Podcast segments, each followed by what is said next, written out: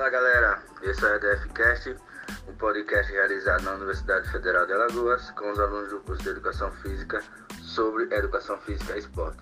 Nosso objetivo aqui é falar sobre o mundo da educação física de uma forma descontraída. Eu sou Luiz Antunes, aluno da Educação Física da UFAL. Vou apresentar esse podcast com os meus companheiros de turma, Claudio Tiago e Paulo Ferreira. Fala galera, sou Claudio Tiago, aluno de Educação Física da UFAL. E aí galera, eu sou o Paulo Ferreira, aluno de Educação Física da UFAL. Então galera, hoje eu vou falar sobre o esporte e gênero na educação física.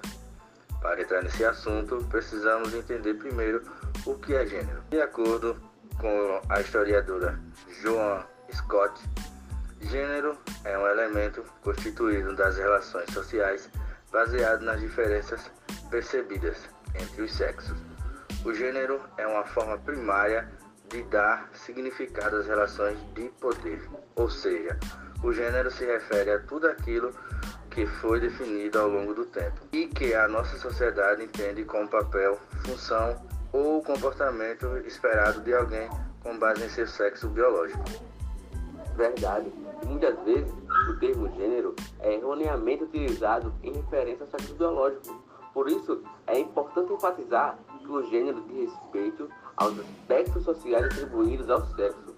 O gênero está vinculado a construções sociais e não às características naturais.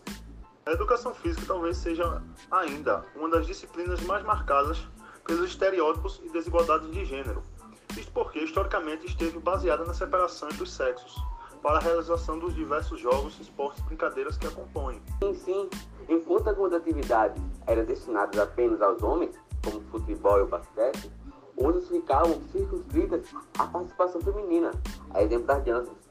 Essa segregação apoiava-se na noção cultural de que a prática esportiva se associava ao universo masculino, de vencer desafios, superar limites, enfrentar oponentes, dor e esforço eram tidas como experiências restritas aos homens, relegando as mulheres à leveza, fluidez, graça e sensibilidade. A nossa sociedade diferenciou mulheres e homens em uma prática social e, em seguida, atribuiu maior valor às características masculinas. E quando você tem, dentro de uma diferença, uma atribuição de maior ou menor valor, gera-se a desigualdade.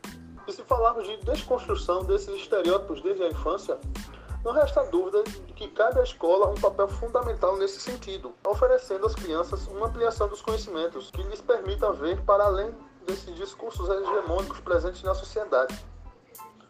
Tudo que a criança vivencia na escola tem um valor muito maior do que outras experiências, e ela mesma reconhece isso quando diz: Mas a professora falou, ou eu li em um livro.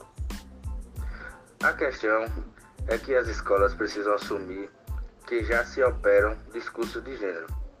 Do jeito que está colocando, parece que elas são neutras e que as pessoas que propõem a discussão sobre gênero é que estão inventando de colocar isso em pauta, que é bastante falso.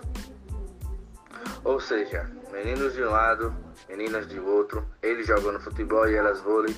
Meninos que não gostam de futebol é algo de piadinha. Meninas que adoram bater uma bola, idem. E esse enredo só é familiar para muitas pessoas quando o assunto é educação física na escola. E revela como as relações existentes dentro do processo de aprendizagem podem reforçar os estereótipos e as desigualdades entre homens e mulheres na, na sociedade. Por outro lado, problematizar e romper com essas práticas abre a possibilidade de desconstruir essas concepções e convenções que perpetuam as desigualdades. Durante a aula de educação física, é, 16 estudantes sentam na roda e chacoalham um pano para cima e para baixo, sem parar. Pelo tecido demarcado com fitas nas duas extremidades, simulando as traves de um gol. Uma bola desliza para lá e para cá, demonstrando a ansiedade das equipes por inaugurar um marcador. A modalidade é uma entre um leque de possibilidades. Também são realizadas vôlei sentado, corda amiga, slackline, jogos de passes, pique sensorial, corrida sensitiva. Tudo isso para que a disciplina seja trabalhada numa perspectiva inclusiva e atenda às necessidades dos 15 estudantes com deficiência da instituição. Meninos e meninas precisam saber que a ocorrência social das práticas corporais nem sempre foi da mesma maneira como hoje conhecemos. Nem tampouco acontece da mesma forma em todos os lugares. Há países em que o futebol é uma prática bastante comum entre as mulheres. O balé já foi uma dança exclusivamente masculina.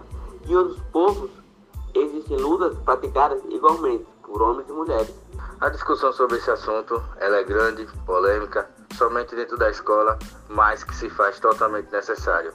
E por hoje ficamos por aqui, galera. Esse foi mais um episódio do ETFcast. Espero que tenham gostado. Um forte abraço. Ficamos por aqui. Até a próxima. Um forte abraço a todos. Ficamos por aqui. Até a próxima.